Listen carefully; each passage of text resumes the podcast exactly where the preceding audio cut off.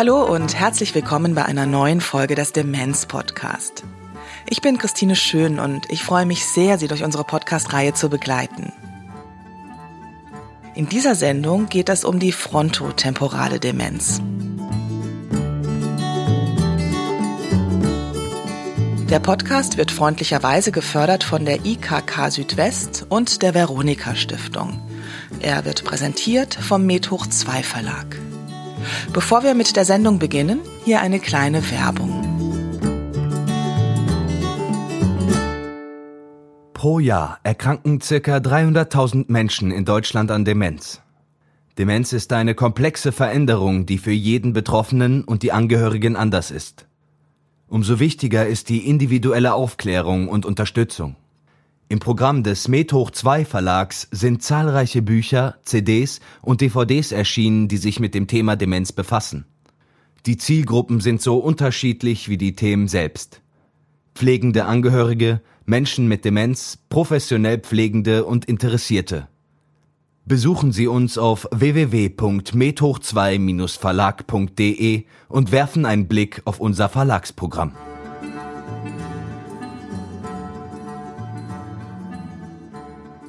Die frontotemporale Demenz, kurz FTD, ist zwar eine eher seltene Form der Demenz, hat aber oftmals dramatische Auswirkungen, vor allem auf Familie und Freunde der Erkrankten. Die Symptome treten häufig bereits vor dem 60. Lebensjahr auf, also in einer Phase, in der vielleicht noch Kinder zu Hause leben, vielleicht muss noch ein Kredit abgezahlt werden, solche Dinge. Und Menschen mit FTD zeigen oftmals befremdliche Verhaltensweisen, die das Zusammenleben mit ihnen schwierig machen. Einige Hörerinnen und Hörer haben sich eine Sendung zu diesem Thema gewünscht. Hier ist sie. Helga Schneider-Schelte von der Deutschen Alzheimer Gesellschaft mit einigen Grundlagen zur frontotemporalen Demenz. Also das Besondere an der frontotemporalen Demenz ist, dass sie eher selten vorkommt. Also in Deutschland rechnen wir mit 33.000 Menschen, die an einer frontotemporalen Demenz erkrankt ist. Der Name frontotemporale Demenz kommt daher, dass insbesondere der Frontallappen und die Seitenschläfen, also der Stirn- und Schläfenbereich betroffen ist. Das heißt also der frontale und der temporale Lappen. Also speziell im Stirn- und Schläfenbereich sterben die Nervenzellen ab und äh, gerade im Stirnbereich sind die sogenannten Spiegelneuronen. Und die Spiegelneuronen sind dafür verantwortlich, dass wir mitempfinden können, dass wir Empathie haben für die Menschen rund um uns herum.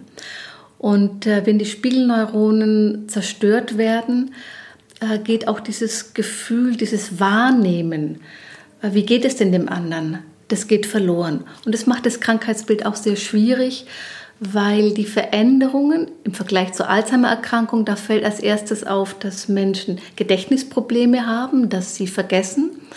Bei der frontotemporalen Demenz ist es so, dass sich die Persönlichkeit verändert und es sich sehr bemerkbar macht in dem zwischenmenschlichen Bereich. Dr. Ingo Kielimann leitet die Gedächtnissprechstunde des Deutschen Zentrums für neurodegenerative Erkrankungen und der Universitätsmedizin in Rostock. Er bekommt in seiner Arbeit mit, was eine frontotemporale Demenz für die Angehörigen bedeutet. Bei der frontotemporalen Demenz ist es so, dass sie etwas jüngere Patienten haben. Wenn wir von jüngeren Patienten sprechen, dann meinen wir eher eben Menschen im in der fünften oder sechsten Lebensdekade, also so ab 40 bis 60. Das ist das Alter, wo die meisten Patienten erkranken. Und damit unterscheidet es sich auch deutlich von der Alzheimer-Krankheit. Bei der Alzheimer-Krankheit haben wir es mit Rentnern zu tun. Die haben Familie, Beruf ähm, soweit schon mal in trockenen Tüchern. Und bei der frontotemporalen Demenz ist es aber durchaus möglich, dass es mitten in der, sag mal, herausforderndsten Phase der Familien- und äh, Berufsgeschichte äh, tatsächlich dann zu dieser Erkrankung kommt. Es sind minderjährige Kinder dann plötzlich betroffen. Es ist äh, dann ein wichtiger Geldverdiener, der dann möglicherweise ausfällt. Das, äh, eine frontotemporale Demenz kann an sich eben einen höheren, viel höheren Impact auf äh, die Familie selbst haben. Das ist schon sehr kritisch, sehr katastrophal. Mit Dr. Kielimann sprechen wir nach der Hauptsendung noch über die medizinischen Grundlagen der frontotemporalen Demenz. Auch über andere, seltenere Formen. Die häufigste Form geht mit starken Verhaltensauffälligkeiten einher, bis hin zur Enthemmung. Enthemmtes Verhalten kann zum Beispiel bedeuten, jemand sieht einen Kuchen, der auf dem Tisch steht, weil die Gäste gleich kommen. Sie haben keine Impulskontrolle, sehen den Kuchen. Der Impuls ist so stark, dass sie den Kuchen essen und sie essen das innerhalb einer halben Stunde der ganze Kuchen weg. Also sie haben nicht mehr dieses Sättigungsgefühl, nicht mehr dieses Gefühl, jetzt ist genug. Es gibt es auch im sexuellen Bereich, also dass jemand fasziniert ist und ständig sexuell angetreckert. Und äh, es gibt Menschen mit FTD, die dann eben einer jungen Frau, die sie gar nicht kennen, mal auf den Hintern klopfen. Und das macht es sehr schwer und auch für die Angehörigen sehr beschämend, weil sie haben keine Kontrolle darüber der Impuls kommt, sie führen den aus und fühlen sich jetzt auch nicht in dem Maße schuldig. Also dieses Empfinden, dass sie etwas gemacht haben, was sich nicht gehört, das Empfinden ist nicht mehr da. Angehörige können helfen, indem sie zu Hause darauf achten, eine möglichst ruhige Atmosphäre zu schaffen.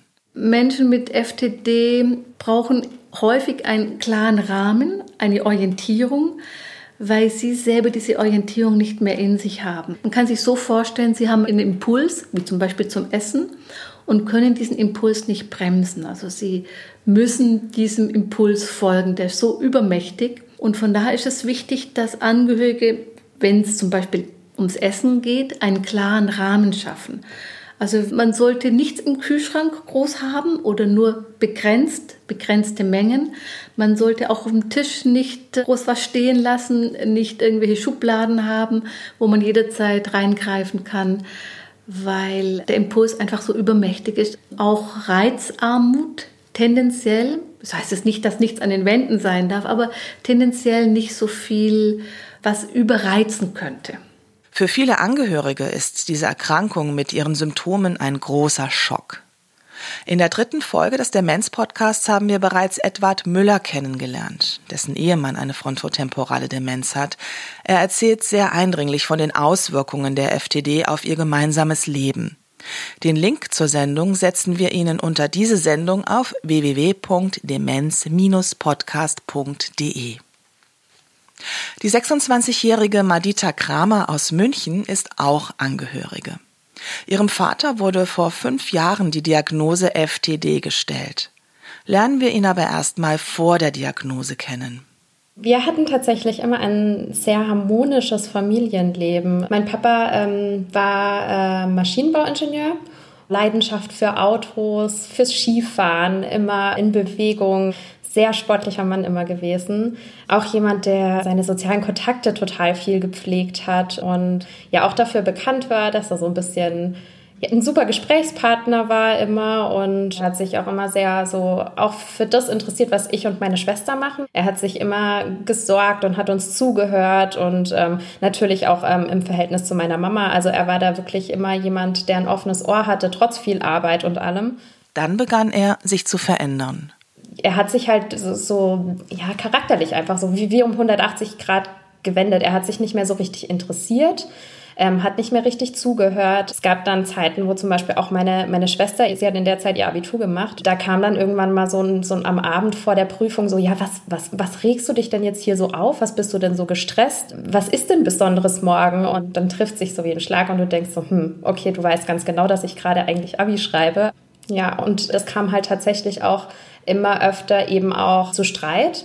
Wir waren jetzt nie eine Familie, die nie gestritten hat, aber wir haben das eigentlich immer sehr sachlich ausgetragen und es kam dann eben öfter zu Streit. Es war oft laut und es wurde oft geschrien, einfach nur, weil einfach Situationen aufgekommen sind, wo man so dachte, hä, warum verstehst du das nicht? Und so im Nachhinein betrachtet eben, es, es waren einfach Missverständnisse, die häufig auftraten und genau das ist vielleicht auch noch was, wo es uns so ein bisschen aufgefallen ist. Und es gibt immer wieder neue Situationen, dadurch, dass sich eben das Verhalten auch ändert und auch so zwanghafte Verhaltensweisen an den Tag gelegt werden. Bei uns war das am Anfang ganz krass, da hatten wir total mit zu kämpfen, dass mein Papa sich in den Kopf gesetzt hatte, dass er was gewinnen möchte Und er hat an sämtlichen Gewinnspielen teilgenommen und hat eben seine persönlichen Daten rausgegeben. Wir haben ständig irgendwelche Telefonanrufe bekommen und ja, am Anfang ist man natürlich auch noch so, dass die Person, wenn es noch nicht so schlimm ist, auch noch ein eigenes Konto hat und ja, den Rest kann man sich, glaube ich, denken. Ja, solche Sachen in den Griff zu bekommen und dann eine Lösung zu finden, das stellt einen täglich wieder vor neue Herausforderungen. Dr. Kielimann hat es vorhin schon erwähnt. Oft bekommen Menschen eine FTD-Diagnose gestellt, deren Kinder noch nicht ganz auf eigenen Beinen stehen. So war es bei Familie Kramer auch. Ich habe total im, im, im Studium tatsächlich gesteckt war auch eigentlich gar nicht wirklich zu Hause. Bei mir kamen dann noch Auslandssemester und alles Mögliche in der Zeit geballt zusammen. Und es war eigentlich so gerade für mich so die Phase, mich so ein bisschen abzunabeln und eben zu studieren und für mich eben so meinen Weg zu finden. Und dann bekommt man sowas vor den Latz geknallt und bekommt so eine Diagnose, obwohl man davor schon wusste, irgendwas ist nicht richtig, aber das reißt einen dann schon so ein bisschen raus aus allem. Man macht sich natürlich ständig Sorgen und man hat auch Schuldgefühle. Also ich habe Schuldgefühle gehabt. Ich, ich habe die ganze Zeit so mit mir gehadert. Sollte ich lieber daheim sein? Ist es richtig, dass ich jetzt meinen Weg gehe? Das Gute ist, dass meine Mama äh, mich und meine Schwester da immer sehr ermutigt hat, auch weiterzumachen und auch ein Stück weit an uns selber zu denken. Aber ja, man, man, man hängt mit den Gedanken schon sehr an daheim, weil man natürlich sich nicht nur sehr viele Sorgen um das kranke Elternteil macht, sondern natürlich auch dann irgendwann um das Gesunde, das die ganze Pflegeleistung quasi erbringt und den ganzen Alltag daheim meistern muss. Ja, es war dann tatsächlich auch so, dass ich nach meinem Studium für ein Jahr nochmal nach Hause gekommen bin, um quasi meine Mama ein bisschen zu entlasten. Ich habe den Rest meiner Bachelorarbeit daheim geschrieben und dann haben wir das da irgendwie daheim zu zweit gestemmt und tatsächlich, als ich dann aus Jobtechnik technischen Gründen nach München gegangen bin, ist meine Schwester daheim wieder eingezogen. Also wir haben uns da so ein bisschen die Klinke in die Hand gegeben und abgewechselt. Einfach nur, weil wir ja so ein Verantwortungsgefühl gegen unsere eigentlich beiden Elternteilen hatten. Und das ist, glaube ich, das, was so ein bisschen verdreht ist irgendwann. Also dieses sich wirklich Sorgen machen. Die Symptome einer frontotemporalen Demenz sind gerade zu Anfang nicht die, die wir gemeinhin mit einer Demenz verbinden. Demenz denken viele einfach sofort an Alzheimer und äh, die Leute vergessen, wo sie sind und wissen nicht mehr, wer ihr Umfeld ist. Das setzt bei FTD meistens erst sehr spät ein und mein Papa war eigentlich jetzt über die ganze Zeit, wo er auf jeden Fall daheim war, noch sehr aktiv, ist Rad gefahren, ist spazieren gegangen, super lange Strecken, der war teilweise weiß ich nicht, drei bis fünf Stunden sogar unterwegs und hat aber wieder ganz normal nach Hause gefunden, weil seine Orientierung intakter war als äh, bei mir wahrscheinlich sogar. Ähm, also die hat überhaupt nicht gelitten. Er ist immer wieder nach Hause gekommen und ja, er hat eben so einen total krassen Bewegungsdrang gehabt. Die Krankheit nimmt mir meinen besten Freund, meinen Geliebten, meinen Partner. Zum Beispiel im Vergleich zu Menschen mit Alzheimer-Erkrankung, die sind gefühlsmäßig sehr und bis zum Schluss sehr ansprechbar. Das ist bei Menschen mit einer frontotemporalen Demenz nicht. Das gerade da ist auch die Lücke, dass dieses Empfinden für den anderen, für den sozialen Kontext, für dieses Gefühl von Nähe und Distanz, also was gehört sich, was ist ein guter Abstand, das können sie nicht mehr einschätzen. Also ich muss auch ehrlich sagen, was vieles besser gemacht hat, war der total tolle Zusammenhalt einfach zwischen meiner Mama, meiner Schwester und mir der auch bis heute zum Glück äh, weiterhin so stark besteht. Jeder halt einfach auch alles dafür getan hat, dass, dass, dass jeder so weit seine Freiräume ausleben konnte, wie das irgendwie möglich war, immer zu der jeweiligen Zeit.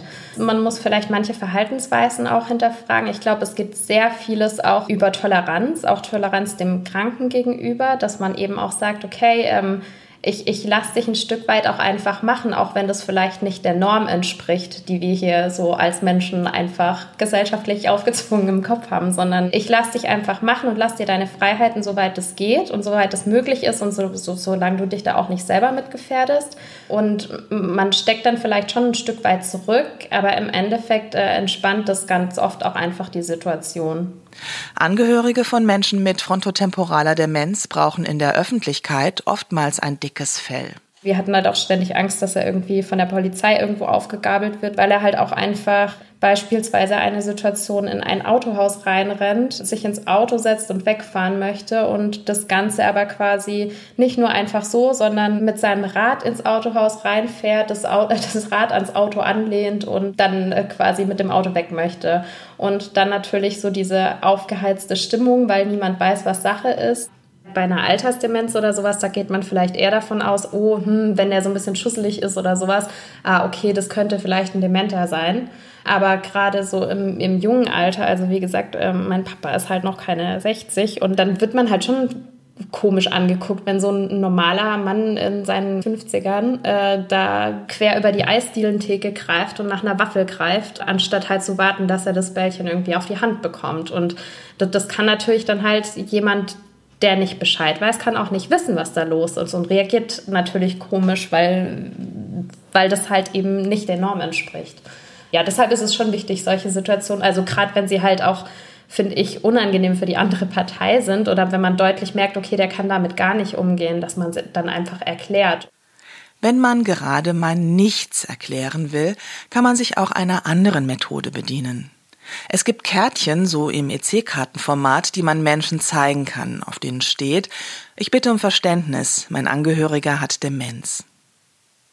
Auch rechtliche Fragen können schnell auftauchen. Wir haben gerade von Frau Kramer gehört, dass ihr Vater mit einem fremden Auto wegfahren wollte.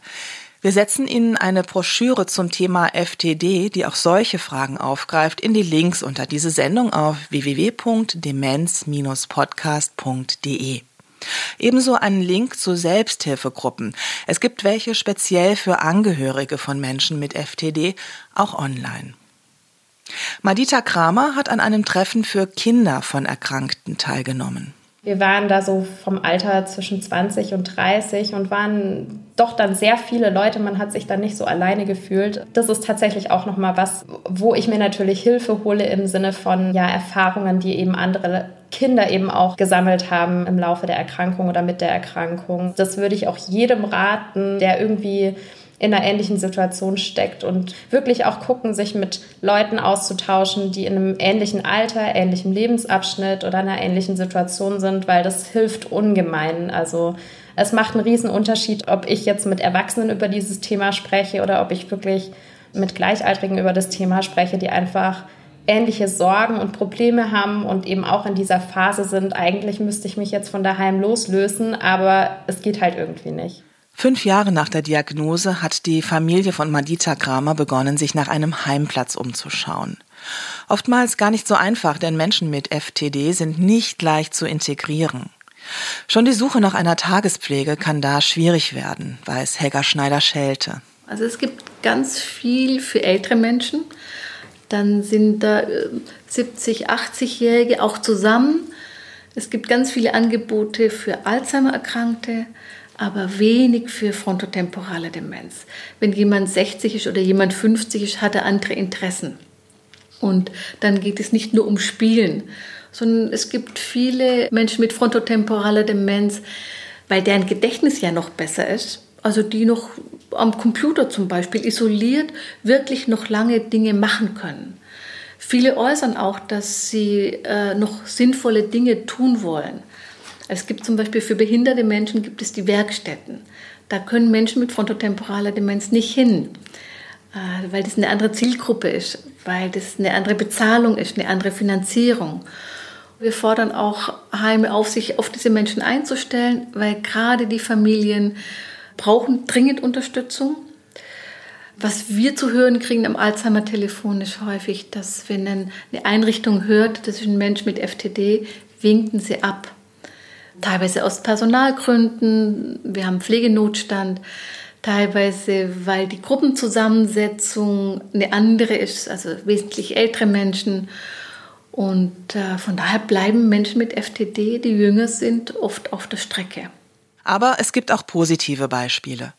Bei Familie Kramer ging es tatsächlich sehr schnell, einen Platz in einem Heim zu finden, das in der Nähe der Mutter ist. Es funktioniert tatsächlich ganz gut. Wir hatten schon das ein oder andere kleine Ausreißproblem. Also es, man kann es an einer Hand abzählen, aber er ist tatsächlich auch schon nachts ausgebüxt und wurde von der Polizei gesucht, weil er auch nicht mehr zurückgefunden hat. Also so Sachen haben wir leider auch schon mitmachen müssen, aber im Großen und Ganzen sind wir echt total happy mit dem, wie es jetzt gerade ist. Für mich ist es immer noch ein bisschen schwierig, weil ich eben selten vor Ort sein kann und es ist halt dann einfach doch ein Heim und es ist einfach nicht mehr so, dass man nach Hause kommt und den Papa eben im gewohnten Umfeld sieht, sondern eben in einem Heim. Aber im Endeffekt sind wir alle immer noch der Meinung, dass das jetzt momentan einfach die beste Entscheidung war. Und ja, meine Schwester und meine Mama haben jetzt einfach auch einen viel freieren Kopf, wenn, wenn sie dann eben auch zu ihm gehen, was tatsächlich fast täglich ist und mit ihm laufen gehen und sich eben bewusst Zeit für ihn nehmen. Ich würde Ihnen gerne zum Abschluss der Sendung noch eine Erfahrung von Helga Schneider-Scheltes Kollegin Bianca Broder mit einer ganz besonderen Methode mitgeben. Es ist die tiergestützte Therapie. Also wir haben gute Erfahrungen gemacht mit Menschen, die eine FTD-Erkrankung hatten, bei Eselspaziergängen zum Beispiel. Also wenn derjenige ähm, selber den Esel führt, dann bestimmt er das Tempo und irgendwie machen die der Esel und derjenige, der spazieren geht, es selber miteinander aus. Menschen mit FTD haben aus meiner Sicht ganz viele wenige ruhige Momente. Also ich kenne vorwiegend Menschen, die sehr unruhig sind, wo es auch immer wahnsinnig laut ist. Aber das waren echt Momente, gerade dieser Herr, wenn ich an den denke, der war immer unterwegs, war furchtbar laut und also wahnsinnig anstrengend auch für alle in der Gruppe auch. Aber mit diesem Eselspaziergang, das war echt faszinierend. Es war ganz ruhig und ganz still und beide sind einfach gelaufen. Wenn man dann überlegt, was Menschen, in, die in Einrichtung vielleicht auch schon sind oder auch zu Hause, den unterstützen könnte, wäre zum Beispiel Reitunterricht oder Ausreiten. Reittherapie will ich gar nicht sagen, weil es soll gar nicht so therapeutisch sein, sondern einfach die Verbindung mit einem Tier aufzubauen und darin dann ein Stück weit autonom zu sein. Und ich bin mit dem Tier unterwegs und habe auch da ein Stück weit Verantwortung zu tragen und ich kann mein eigenes Tempo machen. Das ist was, worin wir sehr gute Erfahrungen haben. Es ist immer ein Experiment. Liebe An- und Zugehörige von Menschen mit frontotemporaler Demenz, ich hoffe, dass wir Sie mit dieser Sendung ein wenig unterstützen konnten. Auf der Seite www.demenz-podcast.de finden Sie unter dieser Sendung weiterführende Links. Das Thema FTD wurde uns von Hörerinnen und Hörern vorgeschlagen. Wenn Sie finden, dass wir in unserem Podcast bestimmte Themen angehen sollten, dann schreiben Sie uns eine Mail an demenzpodcast.methoch2-verlag.de. Im Anschluss hören Sie noch ein Gespräch über frontotemporale Demenz mit dem Neurologen Dr. Ingo Kielemann. Vielen Dank fürs Zuhören. Ich wünsche Ihnen alles Gute. Bis zum nächsten Mal. Tschüss, Ihre Christine Schön.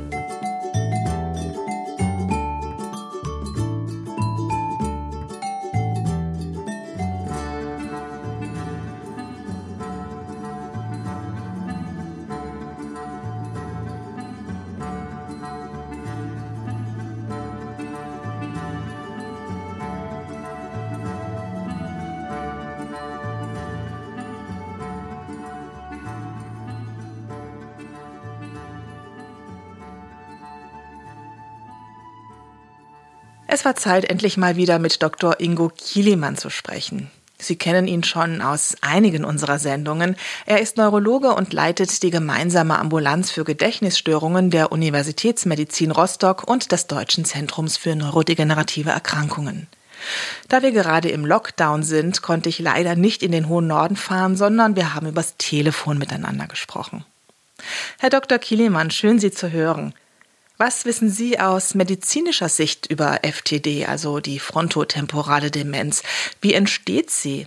Da fangen Sie sozusagen direkt mit der schwierigsten Frage an, zumindest aus medizinischer Sicht. Mit der FTD, also der frontotemporalen Demenz, ist es so, dass es wahrscheinlich verschiedene Erkrankungen sind, die momentan noch unter einem Dach zusammengeführt werden. Es sind also verschiedene Proteinveränderungen, die wir sehen, nicht alle gleichzeitig, sondern in den unterschiedlichen Formen. Und gleichzeitig sieht man auch noch im klinischen Bild, also das, wie der Patient sich zeigt bei den Untersuchungen, was wir an den Untersuchungen ähm, beim Patienten herausfinden. Auch da zeigen sich ganz unterschiedliche Bilder, die dann trotzdem unter dem Dach FTD, also frontotemporale Demenz, zusammengeführt werden. Also ursprünglich hat ja schon Arnold Pick, das ist ein Prager Neurologe gewesen, Ende des 19. Jahrhunderts erstmals die Erkrankung beschrieben und er hat eben gesehen, dass bei Menschen mit Verhaltensveränderung und Sprachveränderung besonders der Stirnlappen des Gehirns verändert ist und der Stirnlappen ist eben medizinisch das, äh, der Frontallappen und dadurch, dass der besonders verändert ist und gleichzeitig der Schläfenlappen, das ist der Temporallappen, ist dann eben die Bezeichnung frontotemporale Demenz entstanden. Was sind typische Symptome einer FTD? Auch hier muss man ein bisschen unterscheiden. Es gibt zwei Hauptunterschiede bei der Erkrankung, was die Symptomatik angeht. Es gibt die sogenannte behaviorale, also die Verhaltensvariante der frontotemporalen Demenz. Also da sind eben Veränderungen vor allem in der Persönlichkeit, in dem ähm, alltäglichen Verhalten auffällig bei den Patienten. Diese werden dann aggressiv oder auch genau gegenteilig, ziehen sich immer weiter zurück werden zum Teil, man nennt das enthemmt, also nehmen Dinge in den Mund oder sprechen Menschen auf der Straße an, äh, schreien über die, äh, über die Straße hinüber andere Menschen an. Oder es ist auch so, dass sie nicht mehr merken, wie es anderen Menschen in der Umgebung geht, sozusagen. Also da fehlt die Empathie. Auch das sozusagen ist etwas ganz Typisches, dass sie nicht mehr erkennen können, die Patienten, wie geht es eigentlich meinem Gegenüber und von daher auch nicht mehr entsprechend reagieren können. Die andere große Gruppe sind äh, die sprachbasierten frontotemporalen Demenzen, die nennen sich dann auch primär progressive Aphasie. Aphasie ist ja der medizinische Begriff für eine Sprachstörung, eine Sprachveränderung und da ist es so, dass es da dann nochmal zwei Untergruppen gibt. Aber im Prinzip kann man sich merken, dass eben vor allem die Sprache verändert ist bei diesen Menschen, gar nicht so sehr das Verhalten, zumindest nicht am Anfang, auch gar nicht so sehr die Gedächtnisleistung. Das ist auch bei den Verhaltensvarianten so, dass die Gedächtnisleistung am Anfang gar nicht so stört ist. Aber die Sprache ist tatsächlich so offensichtlich verändert, sodass Dinge falsch bezeichnet werden. Statt Regen wird dann Ozean gesagt. Also sie sind schon thematisch irgendwie verwandt, aber äh, sind eben doch nicht das Richtige. Oder eine andere Untervariante ist die sogenannte agrammatische Variante. Da ist dann tatsächlich die größte Schwierigkeit, grammatisch korrekt sich sprachlich zu äußern, auch generell die Laute zu formulieren. Man merkt, dass die Leute sich beim Sprechen mit jedem Wort quälen, was sie eigentlich gerade aussprechen. Sie haben es gerade gesagt, Gedächtnisstörungen sind anfangs gar nicht das vorrangige Symptom. Bleibt das so? Die frontotemporale Demenz ist ja eine neurodegenerative Erkrankung, das heißt eine Erkrankung, wo Nervenzellen untergehen, Nervenzellen absterben. Und bei allen neurodegenerativen Erkrankungen ist es so, dass es in irgendeinem Bereich oder in einem bestimmten Bereich des Gehirnes beginnt und dieses sich dann immer weiter ausweitet. Das ist bei der Alzheimer-Krankheit so, dass es eben vor allem in den Gedächtnisbereichen als erstes auftritt, dann im Verlauf aber im gesamten Gehirn zu finden ist und in dem Fall dann auch alle Symptome ähm, auftreten können, die nichts mehr mit der Gedächtnisleistung zu tun haben. Und so ist es mit der frontotemporalen Demenz auch. Die ersten Symptome fallen auf dort, wo eben als erstes diese Proteinveränderungen auftreten und dann am Ende betrifft es aber das gesamte Gehirn und damit alles, wofür das Gehirn zuständig ist. Das geht vom Lesen, Schreiben über Essen, Trinken bis äh, tatsächlich zum Ein- und Ausatmen. Viele Betroffene sind ja eher jung. Da stelle ich es mir gar nicht so einfach vor, auf die Idee zu kommen, dass das eine Demenz sein könnte. Meistens ist es so, dass die Menschen mit der Verhaltensvariante eher zum Arzt geraten, ich will es mal so formulieren, weil die Angehörigen mehr Druck machen, weil die Belastung der Angehörigen größer ist. Das kann man sich auch gut vorstellen. Da ist es dann so, dass gar nicht so selten als erstes der Psychiater aufgesucht wird Glücklicherweise ist es so, dass die ambulanten Kollegen der Psychiatrie dann aber auch sehr gut geschult sind und relativ früh erkennen, dass es sich eben nicht um eine depressive Erkrankung oder um eine Persönlichkeitsstörung im psychiatrischen Sinne handelt, sondern dass es eben hier um eine neurodegenerative Erkrankung geht und dann entsprechend die Weiterleitung eine, eine Gedächtnisambulanz oder an eine Fachambulanz erfolgt. Bei den Sprachvarianten sehen wir gar nicht selten in unserer Ambulanz, dass es schon so weit fortgeschritten ist, dass die sprachlichen Kompetenzen deutlich eingeschränkt sind. Da wird dann eher im Haushalt selber versucht, irgendwie äh, die Einschränkungen zu kompensieren. Und erst wenn man dann ziemlich hilflos in der Familie ist und sich doch wirklich Sorgen macht, dann wird nach Hilfe gesucht und äh, da sind wir dann relativ schnell Ansprechpartner, weil das doch sehr eindrucksvoll ist als Erkrankung und im ambulanten Bereich dann durchaus auch erkannt wird, dass das eine besondere Form der frontotemporalen Demenz ist. Wie diagnostiziert man eine frontotemporale Demenz? Es ist bei der frontotemporalen Demenz immer noch so, dass die Diagnostik hauptsächlich klinisch erfolgt. Das heißt, wir haben einen Kriterienkatalog, äh, den man mehr oder weniger abarbeitet. Und dann kann man sagen, das ist also relativ typisch eben die Verhaltensvariante oder diese agrammatische Sprachvariante. Es gibt noch Zusatzuntersuchungen, die auch den Sinn haben zu schauen, ist es nicht irgendeine andere Ursache. Wir nennen das dann Ausschlussdiagnostik. Also wir wollen sicher gehen, mit einer Bildgebung vom Gehirn, dass es nicht doch ein Tumor ist, der so ausschaut, als wäre es diese frontotemporale Demenz. Häufig wird auch eine Nervenwasserpunktion durchgeführt, um sicherzugehen, dass es nicht eine Alzheimer-Krankheit ist, die sich zu zeigen gibt, als wäre es eine frontotemporale Demenz, weil es gibt auch Sonderformen der Alzheimer-Krankheit, die eben hauptsächlich im Stirnlappen auftreten und dann natürlich für den Arzt von, außen erstmal so aussehen wie eine frontotemporale Demenz. Wie bei anderen Erkrankungen der Leber oder der Niere, dass es irgendwie einen Laborwert gibt, den man untersucht und dann kann man sagen, ja, hier habe ich den Beweis, das ist frontotemporal, Biomarker im Blut positiv, Sie haben das, das gibt es nicht. Ist eine frontotemporale Demenz auch genetisch bedingt? Also Genetik spielt eine größere Rolle als bei der Alzheimer-Krankheit, bei der frontotemporalen Demenz. Es ist aber so, dass viele Genveränderungen mittlerweile erkannt worden sind. Auch hier ist das Problem, dass wir ja nicht von einer typischen Proteinveränderung wie bei der Alzheimer-Krankheit reden, sondern von mindestens drei Proteinveränderungen, also wahrscheinlich auch drei unterschiedliche Erkrankungen. Und selbst wenn man die drei einzeln betrachtet, sind es wiederum unterschiedliche Genveränderungen, die da erkannt worden sind. Es ist aber so, dass tatsächlich ein wesentlich höherer Prozentsatz der Erkrankten eben diese genetischen Veränderungen zeigen im Vergleich zur Alzheimer-Krankheit, wo da die genetische Ursache doch wirklich sehr selten ist. Kann man eine FTD überhaupt behandeln? Die frontotemporale Demenz ist wie die meisten der neurodegenerativen Erkrankungen leider momentan nicht modifizierbar mit Medikamenten. Das heißt, wir können nicht den Krankheitsprozess selber positiv beeinflussen oder gar stoppen. Das wäre ja sehr wünschenswert.